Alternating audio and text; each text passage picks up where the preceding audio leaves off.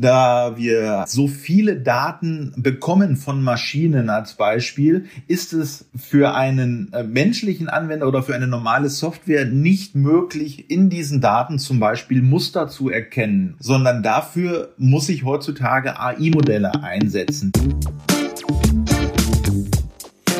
Herzlich willkommen zu unserem Podcast auf produktion.de. Mein Name ist Wolfgang Kreusig. Ich bin der Head of Content Solutions hier bei Emmy Connect, Medienhaus für die Industrie mit vielen unterschiedlichen Titeln, alles rund um das Thema Industrie. Mein heutiger Gast ist Wolfgang Huse. Wolfgang Huse ist 45 Jahre alt, er ist Solution Architekt bei Nutanix und dort spezialisiert auf DevOps-Automatisierung, sowie IoT und Edge Computing. Er ist Fachinformatiker für Systemintegration und als IT-Generalist ziemlich weit rumgekommen. Er kennt die Welt der Systemhäuser ebenso wie die Sorgen der Endkunden und war bei einem Service Provider fürs Rechenzentrum verantwortlich. Heute sprechen wir mit ihm über die Digitalisierung der Industrie, über künstliche Intelligenz und Edge Computing. Willkommen, Wolfgang Huse. Ja, herzlich willkommen. Schön, dass ich bei Ihnen sein darf. Herr Huse, zum Start mal vielleicht weil mich das immer interessiert, wie Lebenswege sich entwickeln. Wie sind Sie eigentlich ins IT-Business gekommen? Waren Computer schon in Ihrer Jugend irgendwie so ein wichtiges Thema oder wie sind Sie in der IT gelandet? Ja, in der Tat. Äh, mein Bruder hat mich sehr früh eigentlich an, an die Computer herangeführt. Das war noch in Zeiten vor dem C64 wo wirklich sehr mikroprozessornah noch gearbeitet wurde. Und seitdem begleitet mich das eigentlich äh, schon mein ganzes Leben lang über, über das Studium der äh, Fachinformatik. Mein erster Compu Computer war ein Sinclair Spectrum. Ein ganz, ganz kleines Teil. Ich habe das auch mal gesehen. Also ich habe tatsächlich erst mit dem äh, C64 angefangen und danach bin ich auf Atari witzigerweise sogar umgeschwenkt, auf diesen ST, den es damals gab, ganz spannendes Gerät. Aber ich kenne also quasi auch die Zeit, äh, mit der wir da losgelegt haben. Und wie sind Sie quasi von den ersten ja, Personal Computern zu Hause in die professionelle IT gekommen? Ja, das war über den Umweg über die Uni. Ich hatte Wirtschaftsinformatik studiert, ähm, habe dann aber schnell gemerkt, dass mir das Thema doch zu trocken ist und ich mehr äh, Praxis suche und habe daher eine Ausbildung zum Fachinformatiker der Systemintegration begonnen. Ähm, ich war da im ersten Abschlussjahrgang dieses neuen Ausbildungsberufs damals im Jahr 2001.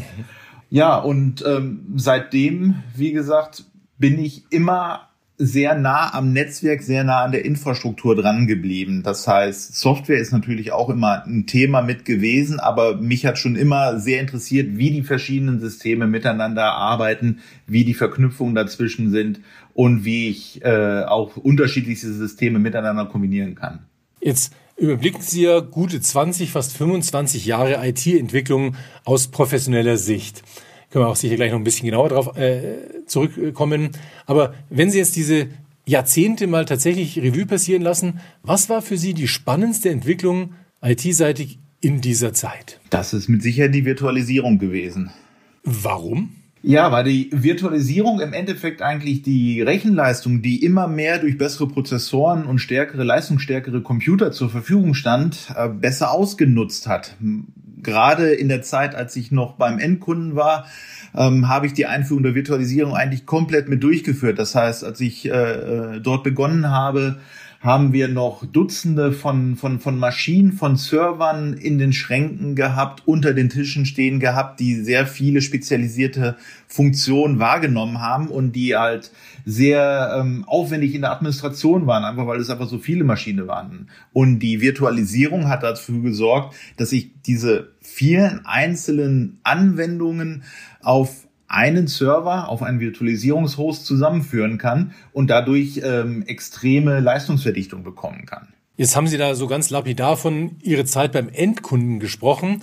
Ich weiß aus dem Vorgespräch, dass Sie in der Zeit in einem Krankenhaus waren. Das hat natürlich eine IT, kann man sich vorstellen, aber jetzt so als Laie, was hat ein Krankenhaus für viel IT? Also ich meine, was wird da tatsächlich so sehr in äh, Datenbanken gesteckt, dass es sich lohnt, auch dort was zu virtualisieren? Ja, eine ganze Menge. Man glaubt das gar nicht, ähm, weil äh, die, die Umbruchzeit, als die IT in vielen Unternehmen viel äh, oder einen viel größeren Stellenwert mit äh, bekommen hat, ist natürlich auch am Krankenhaus nicht spurlos vorbeigegangen. Äh, wenn man von einfachen Sachen wie äh, der Patientenaufnahme, dem ganzen Erfassen der, der Patienten Daten über den Aufenthalt und darüber hinaus äh, geht. Das sind eine Vielzahl an Informationen, über die wir sprechen und nicht nur an Informationen, äh, die in einer Datenbank gespeichert werden, sondern wir haben auch dort eine Vielzahl von vernetzten Systemen. Wir haben inzwischen Röntgengeräte, die digitale Bilder liefern. Jedes Laborgerät übermittelt seine Daten digital und bekommt auch die Auftragsdaten digital über entsprechenden Schnittstellen ähm, zugeliefert geliefert, mhm. so dass man gerade in diesem Umfeld eine, eine, eine, eine große Menge an verschiedensten Systemen hat, die halt auch alle integriert werden müssen, äh, so dass man dort halt auch ein, ein, ein sehr breites Spektrum hat, in dem man sich dann bewegen kann. Jetzt sprechen wir heute natürlich von einer anderen Art von Endkunden. Es geht um die Industrie. Ähm, und da wird sehr stark von Edge Computing gesprochen. Das ist ein Begriff, der in den vergangenen Jahren aufgekommen ist. Und wenn man sich die Daten, die da so durch die Gegend geistern, anhört, das ist äh, schon ganz beeindruckend. Also ich habe da mal kurz recherchiert. Da hieß es, dass derzeit 40 mal mehr Daten durch IoT, also Internet of Things äh, Geräte, produziert werden, als in privaten und Public Clouds irgendwo unterwegs sind. Und eine andere Zahl, die ich gehört habe, war, dass von IoT-Geräten 600 Zettabyte Daten produziert werden. Und äh, weil das vielleicht nicht jeder weiß, was das Zettabyte ist, Zettabyte ist eine Milliarde Terabyte. Also das ist die Festplatten, die man sich mittlerweile zu Hause hat. Die haben ein, zwei, drei Terabyte, je nachdem, wie gut man ausgerüstet ist. Und davon sind das dann also eine Milliarde, ist ein Zettabyte und 600 Zettabyte an Daten werden über IoT produziert.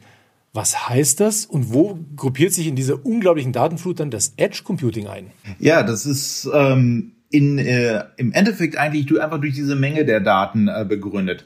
Weil ähm, anders als Daten, äh, wie, wie wir sie vorher im Vorgespräch vielleicht schon einmal kurz erwähnt hatten, wo, wo es dann halt um individuelle Datensätze geht, die ich genau generieren und be ähm, beschreiben kann, handelt es sich bei IoT-Daten häufig um Maschinendaten, die in, in, großer Menge und in sehr kurzem Abstand erfasst werden. Das können äh, Stromverbräuche von Motoren sein, das können Geschwindigkeiten von Fließbändern sein. Und diese Menge an Daten, die gilt es im Endeffekt in den Griff zu bekommen. Und dazu benötige ich ganz andere Mechanismen, als ich sie für klassische Datenmodelle verwenden kann.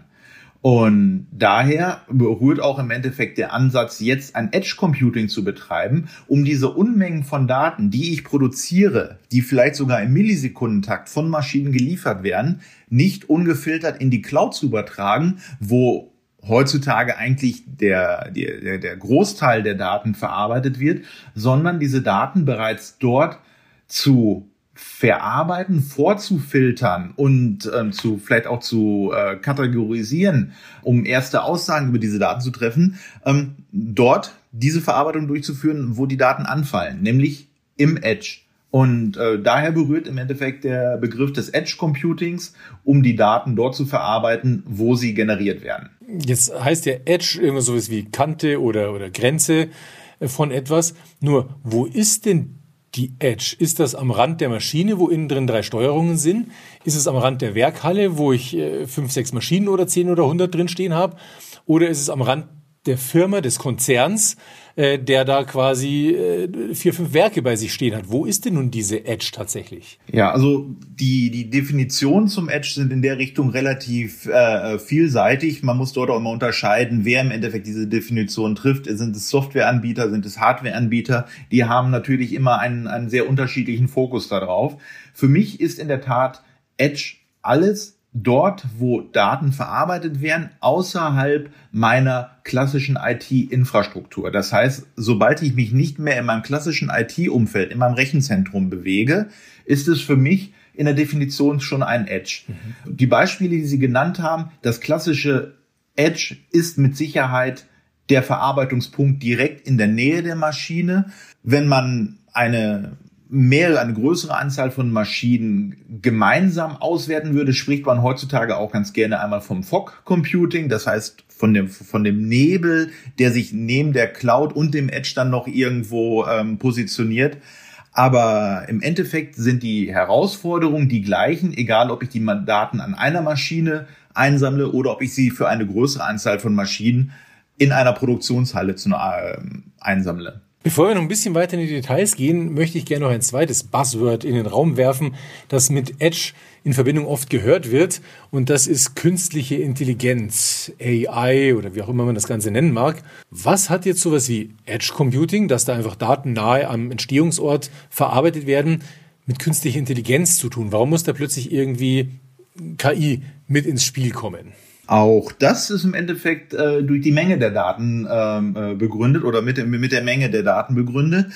Da wir halt so viele Daten bekommen von Maschinen als Beispiel, ist es für einen äh, menschlichen Anwender oder für eine normale Software nicht möglich, in diesen Daten zum Beispiel Muster zu erkennen oder ähm, wiederkehrende Ereignisse zu identifizieren, sondern dafür muss ich heutzutage AI-Modelle einsetzen, die darauf trainiert sind, diese entsprechenden Mustern in meinen Daten wiederzufinden. Und äh, mittels dieser AI und dem entsprechenden Modell, das ich mit der AI zusammen verwende, bin ich dann in der Lage, neue Erkenntnisse eigentlich aus meinen Daten heraus zu sehen, die mir vielleicht vorher dann nicht bekannt waren und mir darüber dann natürlich dann auch einfach Vorteile zu verschaffen. Das sind Mechanismen, die zum Beispiel in dem Bereich Predictive Maintenance eingesetzt werden, wo man versucht, über AI-Modelle und die Auswertung von Maschinendaten Ausfälle von Maschinen zu prognostizieren, um geplante Wartungsfenster zielgerichteter einsetzen zu können. Mhm, da haben wir jetzt einen, einen schönen Anwendungsfall so gesehen schon gehört, Predictive Maintenance. Aber wenn man jetzt also tatsächlich als Betreiber einer Fabrik, als, als Inhaber äh, sich überlegt, will man Edge Computing einsetzen, soll man das tun? Kommt die ganz klassische Frage, was habe ich davon? Also gut, Predictive Maintenance, ich kann da ein bisschen besser Wartung machen. Was gibt es denn sonst noch, was eine Investition in Edge Computing rechtfertigen würde? Warum soll ich das als Unternehmen tun? Oder muss ich es vielleicht tun? Also, das ist die Frage. Ich denke, dass sehr viele Unternehmen heutzutage sich schon im Klaren darüber sind, dass sie es tun müssen. Die Frage ist eher, wie mache ich es im Endeffekt, weil natürlich so ein Edge Computing auch sehr viele neue Herausforderungen mit sich bringt. Die, die, die Anwendungsfälle neben dem Predictive Maintenance sind äh, so vielfältig wie, wie die Bereiche, wo, wo in, in denen ich produziere, also quasi äh, unzählig. Produkt Quality Check ist in, in auch immer ein gern genommenes Thema, um die Qualität meiner Produkte zu verbessern. Vielleicht kann ich Videokameradaten, Videoströme verwenden, um Bauteile zu prüfen während der Produktion und dann auch wieder über AI-Modelle, die darauf trainiert sind, Fehler in diesen Produkten zu erkennen, äh, meinen Ausschuss zu reduzieren oder vielleicht durch das Sammeln von Maschinendaten. Wir sprechen hier von Machine Condition Monitoring. Das ist der, der einfachste Anwendungsfall, mit dem sehr viele Edge-Projekte starten, dem eigentlichen Sammeln von Maschinendaten. Mhm. Ähm, darüber dann auch dann ähm, Ursachen erkennen können, warum zum Beispiel ein, äh, ein, ein Werkstück fehlerhaft sein kann. Also im Wesentlichen Fehlervermeidung und Anlagenverfügbarkeit oder gibt es auch Ideen in Richtung neue Geschäftsmodelle? Gut, neue Geschäftsmodelle ähm, ergeben sich im Endeffekt dann aus, aus meinen Daten, die ich verwende. Ähm, da ist es jetzt schwierig, dann zu sagen, ich, ähm, ob ich jetzt meine Daten vielleicht ähm, verkaufen möchte. Viele Unternehmen sind sehr äh, konservativ, was, was die Verwendung ihrer Daten einsetzt. Äh, möglicherweise kann ich ähm, Services anbieten, wenn ich selber Hersteller bin und zum Beispiel selber Maschinen produziere oder Sensoren produziere, dass ich dann als neues Geschäftsmodell zusätzliche Dienstleistung um diese Maschine darum herum anbiete. Klassischerweise hat ein Maschinenhersteller eine Maschine produziert und sie bei seinem Kunden aufgebaut, mhm. das Ganze vielleicht mit einem Wartungsvertrag versehen. Ein entsprechend neues Geschäftsmodell könnte es dann sein, dass ich diese Funktionalität des Predictive Maintenance dem Kunden anbiete, um dadurch dann die Wartungskosten zu reduzieren. Sagen wir mal, okay, wir verstehen, wir wollen so ein Edge Computing haben, das passt also wunderbar. Wie gehe ich denn jetzt vor als Unternehmen, als Betreiber, um sowas anzusehen? Man kennt klassische IT-Projekte, Beschaffung, alles Mögliche. Kann man das so ähnlich machen oder muss da speziell was anders gemacht werden? Weil es ja so ein bisschen eine Schnittstelle zwischen, zwischen Produktion, Automatisierung auf der einen und klassischer IT auf der anderen Seite ist. Es ist ja gefühlt am Edge quasi an der Maschine so eine Hybridform. Es ist ja kein klassisches IT, es ist aber auch keine klassische Automatisierungstechnik. Wie geht man davor, wenn man das machen möchte? Ja, im Endeffekt muss ich an dieser Stelle auf jeden Fall sehr kleinschrittig vorgehen. Ähm, ein, ein, ein, solches IoT-Edge-Projekt ist meistens zum Scheitern verurteilt. Man muss es leider so äh, äh, krass schon fast sagen. Ähm, wenn ich versuche, äh, zu viel Funktionalität zu Beginn in eine solche Lösung, in eine solche Plattform zu integrieren. Dadurch, dass die Anwendungsfälle sehr unterschiedlich sind in den verschiedenen äh, äh, produzierenden Betrieben, gibt es sehr wenig fertige Branchenlösungen, die ich einsetzen kann. Und natürlich unterscheidet sich auch jedes Unternehmen durch die Art der Daten, die produziert werden. Das heißt, ich muss generell einen, einen Weg finden, erst einmal meine Daten zu sammeln, danach diese Daten zu analysieren und erst im nächsten Schritt dann zu ermitteln, wie ich diese Daten dann gewinnbringend oder vorteilhaft für mich einsetzen kann. Das ist, mhm. das ist so der erste nicht technische Schritt.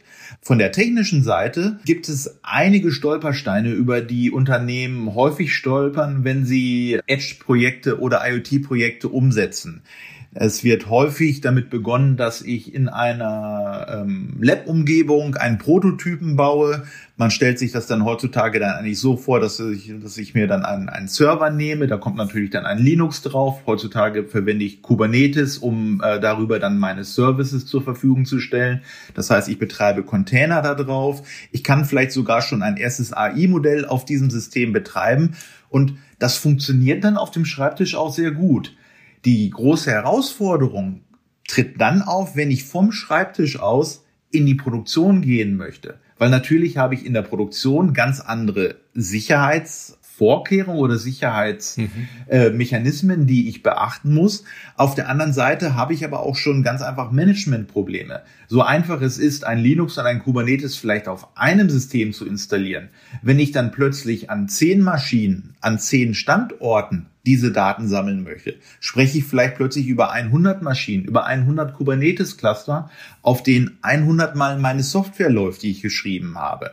Wir sprechen da über Deployment, wir sprechen über Logging, das heißt das Auswerten meiner Protokolldateien, das Aktualisieren der Anwendung. Das sind Managementaufgaben, die in diesem großen industriellen Maßstab extremst wichtig sind und ähm, ein IT-Team an dieser Stelle dann sehr schnell überfordern, so dass ich dann von meinem Prototyp aus nicht ohne weiteres dann in großen industriellen Maßstab wechseln kann.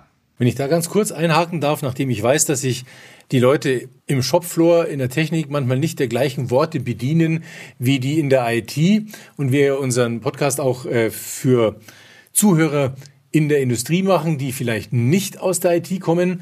Da waren jetzt ein paar so Begriffe dabei, wo sie gesagt haben, okay, da haben sie auf dem Server Linux, das versteht sich ja noch jeder, irgendwo Container drauf.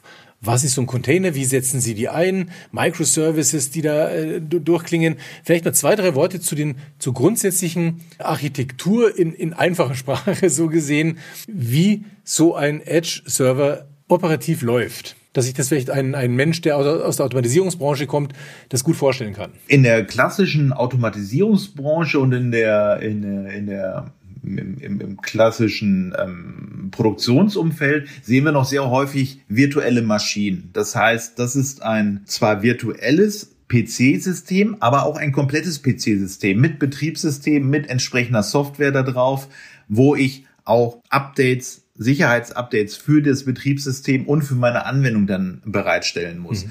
Ähm, diese Anwendungen sind, so wie wir dann nennen, monolithisch. Das heißt, es ist ein großer Programmkomplex, der eine Aufgabe erfüllt. Wenn wir über Container und Microservices sprechen, dann sind das Technologien, die zusammen mit äh, zum Beispiel auch der künstlichen Intelligenz verstärkt Einzug in diesem Umfeld äh, gehalten haben da die künstliche Intelligenz oder die, die Verwendung von AI-Modellen häufig auf diesen neuen Technologien wie Containern und Microservices beruht. Und ähm, so ein Container ist jetzt im Endeffekt nur ein Stück Software, was über ähm, Mechanismen so verpackt und aufbereitet wird, dass es sehr einfach in verschiedenen Umgebungen betrieben werden kann. Mhm. Und dieses Stück Software muss auch nicht eine komplette Anwendung darstellen, sondern dieses, dieses Stück Software kann auch ein kleiner Teil, ein Zahnrad in einer größeren Anwendung sein. An dieser Stelle sprechen wir dann von Microservices, die dann, so wie Zahnräder, auch ineinander greifen, verschiedene Microservices ineinander greifen, um die gesamte Applikation bereitzustellen. Das ist im Endeffekt ein, ein, ein neues Herangehen an, an, an Softwareentwicklung, an Softwarebereitstellung. Und das bringt sehr viele Vorteile mit sich, weil ich nicht meine komplette Anwendung pflegen muss und immer weiterentwickeln muss und neue Releases dafür zur Verfügung stelle, sondern ein Entwickler kann einzelne kleine Elemente meiner Anwendung aktualisieren, kann diese Zahnräder modifizieren und die gesamte Anwendung in sich bleibt noch bestehen. Mhm. Und vielleicht, wenn ich an dieser Stelle noch dann direkt einen Schritt weiter ausholen kann, diese ganzen Container natürlich dann zu betreiben und zu orchestrieren, dazu verwendet man heutzutage eine entsprechende Technologie, die sich Kubernetes nennt. Kubernetes ist eine Containerorchestrierung, die es mir sehr einfach macht, diese Vielzahl an Containern und an Zahnrädern, die ineinander greifen, bereitzustellen und auch sicherzustellen, dass diese Services laufen, damit meine Anwendung im Gesamtkomplex auch einwandfrei funktioniert. Und da kommt dann, so habe ich das zumindest schon mal verstanden, eine weitere, eine andere Art von Automatisierung zum Tragen, und zwar nicht die Automatisierung der Maschine, sondern die Softwareautomatisierung, dass diese, habe ich es richtig verstanden, Container, Microservices automatisiert über die verschiedenen Edge-Computer verteilt werden. Stimmt das so oder gibt es da andere Herangehensweisen? Ja, ähm, wenn man jetzt in diese Automatisierung noch de, den Aspekt des Edge Computings mit reinnimmt, dann ist das in der Tat noch ein bisschen einzeln zu betrachten. Automatisierung und Orchestrierung betraf aktuell nur die Anwendung auf einem System, die ich an einer Stelle bereitstellen möchte. Mhm. Und hier sind wir wieder bei dem Punkt des Skalierens, des industriellen Maßstabs, weil häufig habe ich die Herausforderung, nicht diese Anwendung nur an einem Standort zu betreiben, sondern an vielen Standorten zu betreiben. Und dafür benötige ich dann in der Tat eine Plattform, die mich auch an dieser Stelle unterstützt, nicht nur eine Anwendung an einer Stelle zu betreiben, sondern auf möglichst einfache Art und Weise diese Anwendung auch an einer Vielzahl von Standorten zu betreiben, zu überwachen und auch zu aktualisieren, wenn es notwendig ist. An der Stelle würde dann, da können wir ja auch gerne darauf zu sprechen kommen, Nutanix ins Spiel kommen. Ist das richtig? Was bietet denn Nutanix mal ganz generell an? Was macht das Unternehmen? Nutanix ist ein Unternehmen, das in den letzten zehn Jahren äh, in der ersten Linie äh, Virtualisierung im Bereich des Data Centers vereinfacht hat und damit vielen Unternehmen und vielen IT-Admins Zeit zurückgegeben hat. Die Technologie, die wir da verwenden, nennt sich HCI, Hyperconverged Infrastructure, und ist heutzutage ein fester Bestandteil äh, der Data Center Architekturen. Allerdings ist für Nutanix und unserer Vision davon, ähm, Computing unsichtbar zu machen und es sehr einfach zu machen, diese Ressourcen zu verwenden, natürlich nicht nur das Data Center allein, ein Punkt, den wir betrachten, sondern wir betrachten auch die entfernten Außenstellen, die klassischen Robos, wie wir sie nennen, Remote Offices, Remote Offices und Branch Offices. Mhm. Ähm, und über diese Robos hinaus natürlich auch das Edge. Weil in dem Moment, wo ich als Unternehmen an meinem Edge Computing zur Verfügung stellen möchte, um dort Daten zu verarbeiten, dann möchte Nutanix Sie auch dabei unterstützen, möglichst einfach diese Applikation in dieser Umgebung bereitzustellen. Und nicht nur möglichst einfach, sondern natürlich auch möglichst sicher. Was sind denn da die Voraussetzungen, die man als Unternehmen mitbringen muss, um sowas einzusetzen? Also braucht man eine gewisse Reife? Kann das jedes Unternehmen machen? Wann kann man im Prinzip diese Strukturen bei sich im Unternehmen aufbauen? Dazu bedarf es eigentlich relativ wenig äh, äh Vorbereitungsphase. Unsere Plattform beruht zum Beispiel darauf, dass sie sehr flexibel auf verschiedensten Endgeräten eingesetzt werden kann, von, von kleinen Industrie-PCs, auf denen äh, äh, unsere Edge-Plattform läuft, bis hin zu vorhandenen Virtualisierungsplattformen, auf denen die Software betrieben werden kann. Und das gesamte Management wird über eine einfache Control Plane zur Verfügung gestellt. Äh, gestellt. Das heißt, eine Verwaltungsoberfläche, mit der ich dann meine Anwendung, meine containerisierte Anwendung betreiben kann. Wenn ich vielleicht in diesem allerersten Schritt, weil wir wollen ja auch klein anfangen, noch überhaupt keine Anwendung habe, mit denen ich meine, meine Daten vielleicht verarbeiten und visualisieren kann, dann können wir äh, über unsere Plattform auch vorhandene Datenströme entgegennehmen und über eine sogenannte Data Pipeline, das heißt getrennt von der Management-Schicht, zum Beispiel in die Cloud übertragen. Und damit haben wir dann schon den ersten Use Case, das Machine Condition Monitoring mhm. und das Erstellen eines Data Lakes. Das heißt, einer, einer Datensammlung, aus der ich dann halt dann weitere ähm, Einblicke in meine, in mein Unternehmen erhalten kann, dann schon bewerkstelligt. Dann will ich jetzt nochmal nach einem Begriff fragen, der mir so aufgefallen ist in der ganzen Geschichte. Sie sind ja spezialisiert auf DevOps-Automatisierung. Da kommt dieser Begriff DevOps drin vor. Und ich habe auch gehört, dass Unternehmen idealerweise eine DevOps-Kultur haben sollen. Was würde denn das bedeuten? Ja, eine DevOps-Kultur. Ich glaube, das ist ein Thema, über, die man, über das man ohne weiteres äh, äh, einzeln auch schon sehr ausgiebig äh, diskutieren kann. Aha. Im Endeffekt bedeutet äh, ein DevOps-Ansatz, dass die äh, verschiedenen Bereiche in der IT enger zusammenrücken sollen. Das heißt, das ist auf der einen Seite natürlich die Softwareentwicklung, auf der anderen Seite aber auch der IT-Betrieb um es so zu ermöglichen, schneller neue Anwendungen bereitstellen zu können. Heutzutage ist es absolut nicht mehr zeitgemäß, nur noch einmal im Jahr eventuell eine neue Softwareversion herauszubringen. Ähm, ich muss in vielen Bereichen sehr viel agiler reagieren. Das heißt, der Anspruch ist da, dass meine Software sehr schnell neue Features bekommt. Dem Entwickler hilft an dieser Stelle natürlich die Containerisierung und die Microservices, so dass er dann gewisse Bereiche dann immer weiter verfeinern kann.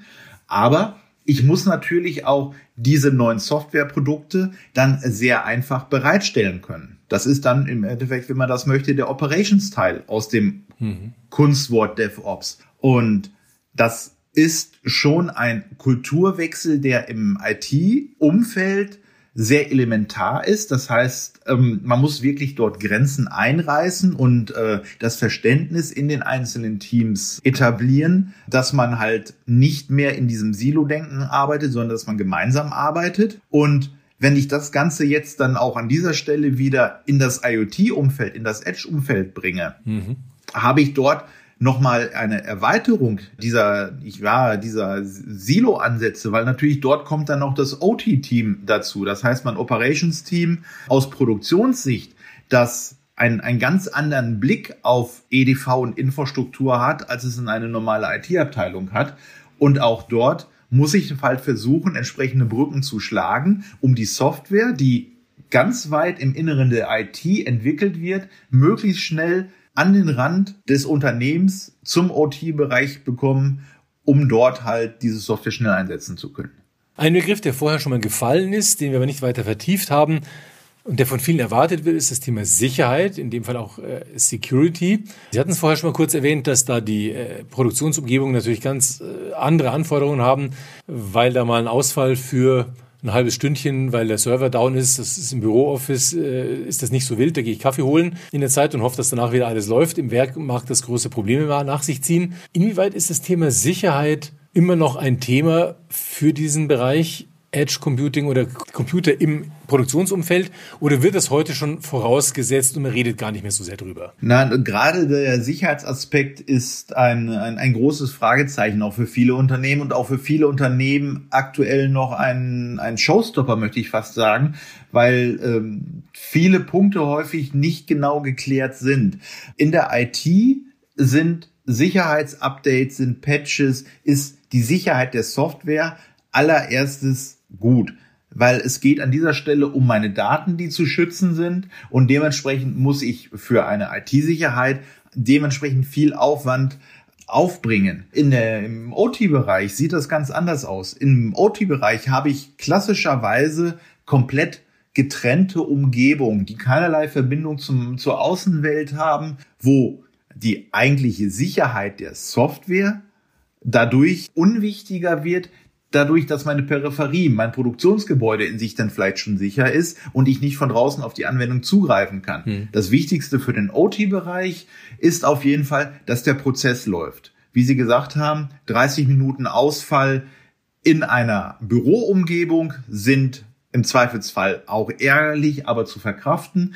30 Minuten Ausfall in einer Produktionsstraße, in der keine Güter mehr vom Band laufen, kann extrem teuer werden. Definitiv. Und dementsprechend wichtig ist der eigentliche Prozess und die Sicherheit, dass dieser Prozess stabil läuft. Mhm. Und nun, wenn wir jetzt Edge Computing ins Spiel bringen und sagen, so, liebe OT-Abteilung, wir möchten aus deinem Bereich jetzt Daten auslesen und diese Daten idealerweise natürlich sogar noch in die Cloud übertragen, um sie dort zu sammeln für ein Langzeitprocessing. Ein Edge Computing und die Verarbeitung am Edge dient immer nur dazu, in den Daten, die ich ermittle, die zu untersuchen und Aussagen zu treffen. Mhm. Langzeitüberwachung und das Kumulieren und das Aggregieren von Daten vielleicht aus verschiedenen Prozessbereichen findet immer in einem Backend weiterhin stand. Das heißt, das Edge Computing steht auch nie alleine da, sondern halt immer in Kombination mit einer öffentlichen Cloud, mit einem privaten Rechenzentrum, aber halt immer in dieser Kombination. Und dort fangen dann die Sicherheitsbedenken an. Werden meine Daten sicher in mein Rechenzentrum übertragen? Werden sie sicher in die öffentliche Cloud übertragen? Und will ich sie überhaupt in die öffentliche Cloud übertragen oder versuche ich auch diese Services in mein eigenes Rechenzentrum zu holen? Das heißt, dort gibt es auch eine Vielzahl von Punkten, ähm, die da zu berücksichtigen sind. Generell kann man sagen, es ist wichtig, dass das Management sauber von den Daten getrennt ist, damit ich jederzeit einen Einblick habe, wie meine Daten fließen, dass die Verwaltung entsprechend aufgeteilt ist, dass nicht jeder in jeden Datenbereich hineinsehen kann und nicht jeder jede Maschine steuern kann. Diese traditionellen Ansätze finden auch dann in einer solchen Edge-Lösung äh, natürlich dann Anwendung. Dann vielleicht aus meiner Sicht so ein bisschen abschließend ein Blick von der aktuellen Lage in der Industrie. Wie viel Edge Computing gibt es denn da aus Ihrer Erfahrung bereits schon? Und ein kleiner Ausblick, Wohin glauben Sie, wird sich denn entwickeln? Ja, wohin es sich entwickeln wird, ähm, wenn man da in die Zukunft sehen könnte.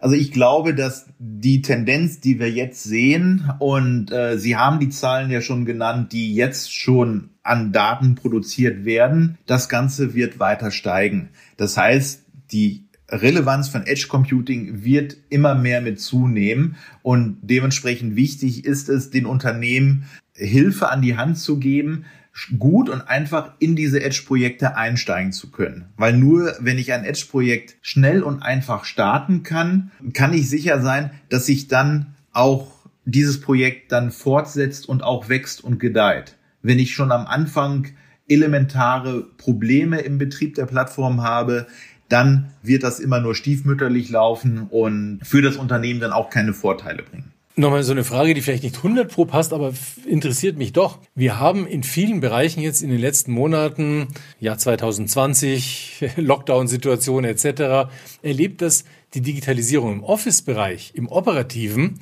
so wie wir jetzt auch gerade quasi per Zoom uns sehen und zusammensitzen, die hat ganz stark zugelegt. Und viele sagen, wow, äh, bei allem, was schlecht läuft durch die Pandemie, ein Digitalisierungsboost ist festzustellen wirkt sich der in irgendeiner Form auch in Richtung Industrie, Werkhalle, Edge Computing aus oder ist da eigentlich das Ganze völlig ent, entkoppelt? Ja, ich, ich, ich würde es als entkoppelt ansehen, ähm, weil es doch in diesem Moment einen, einen anderen Bereich streift. Die ganzen positiven Effekte durch den Lockdown im, Lockdown im Bereich der ähm, IT sehen wir eigentlich dadurch, dass wir, dass es einfacher ist, Mitarbeiter wieder miteinander zu vernetzen, Unternehmen auch im, im, im, Rahmen eines Homeoffices in Betrieb zu halten.